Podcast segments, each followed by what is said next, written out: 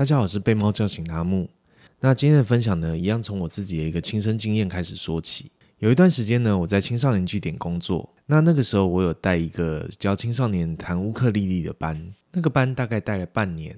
有一天，其中一个小朋友一直没有来上课，等了半个多小时，他还是没有出现。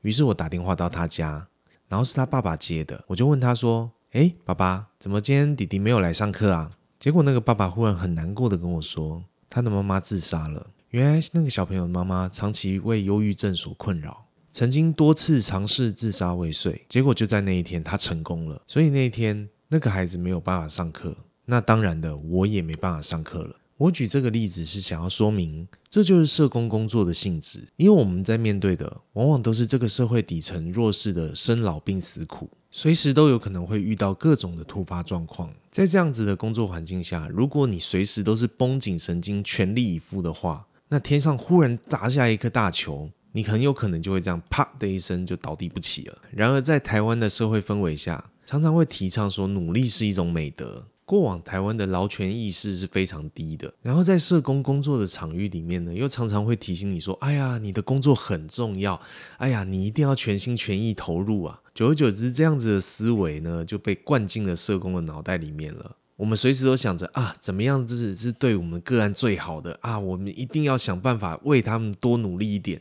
有一句话不是这样说的吗？燃烧自己，照亮别人。但我就想要问你一句：你有多少燃料可以烧？当然，我看过那种烧了几十年，他真的都还是发光发热的人。但我们大部分的人都是普通人。如果你一直用拼命三郎的方式在工作的话，相信我，你这份工作绝对做不久的。这就好比说，你今天在开车，如果你维持在时速大概五十六十左右的话，不管是隔壁的巷子突然一台车冲出来，或者是有人乱闯马路等等之类的状况，只要你维持在相对安全稳定的时速。你都可以应付各种的突发状况，但如果你把每一天的工作都当成是自己在开高速公路一样，随时都是时速一百二十在飙，那这时候如果突然发生像是走山啊，或者是车子打滑啊，前面的车子发生车祸啊，遇到的这些状况，你想躲都躲不掉，因为你根本就没有为自己保留余裕去应付各种的突发状况。这时候我就不得不说，在社工界里面，我最欣赏的。其实是家访社工的工作态度，因为他们是我认为在所有社工里面最冷静也最理性的社工。为什么呢？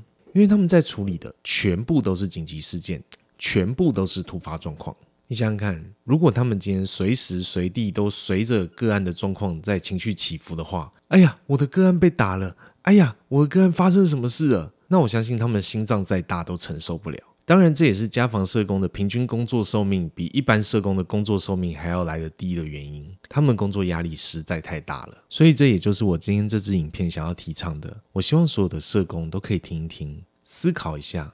你不能让自己随时都像一条绷紧的橡皮筋，你应该要让自己更有弹性、更有余裕，因为你随时都可能接到让你措手不及，甚至让你创伤的电话。我说的用六成力来工作，不是叫你躺平。更不是叫你偷懒。当然，在每一个工作场合，用六成力的方式都略有不同。简单来说，我希望你们都可以思考一下，有什么方法让自己在工作的时候，肩膀可以放松一点，眉头可以放松一点，你的情绪可以不用一直那么紧绷，不要让自己一直处在高压的状态。当然，如果这份工作让你一直处在一个高压的状况的话，那或许你就应该考虑一下，这份工作是不是真的适合你。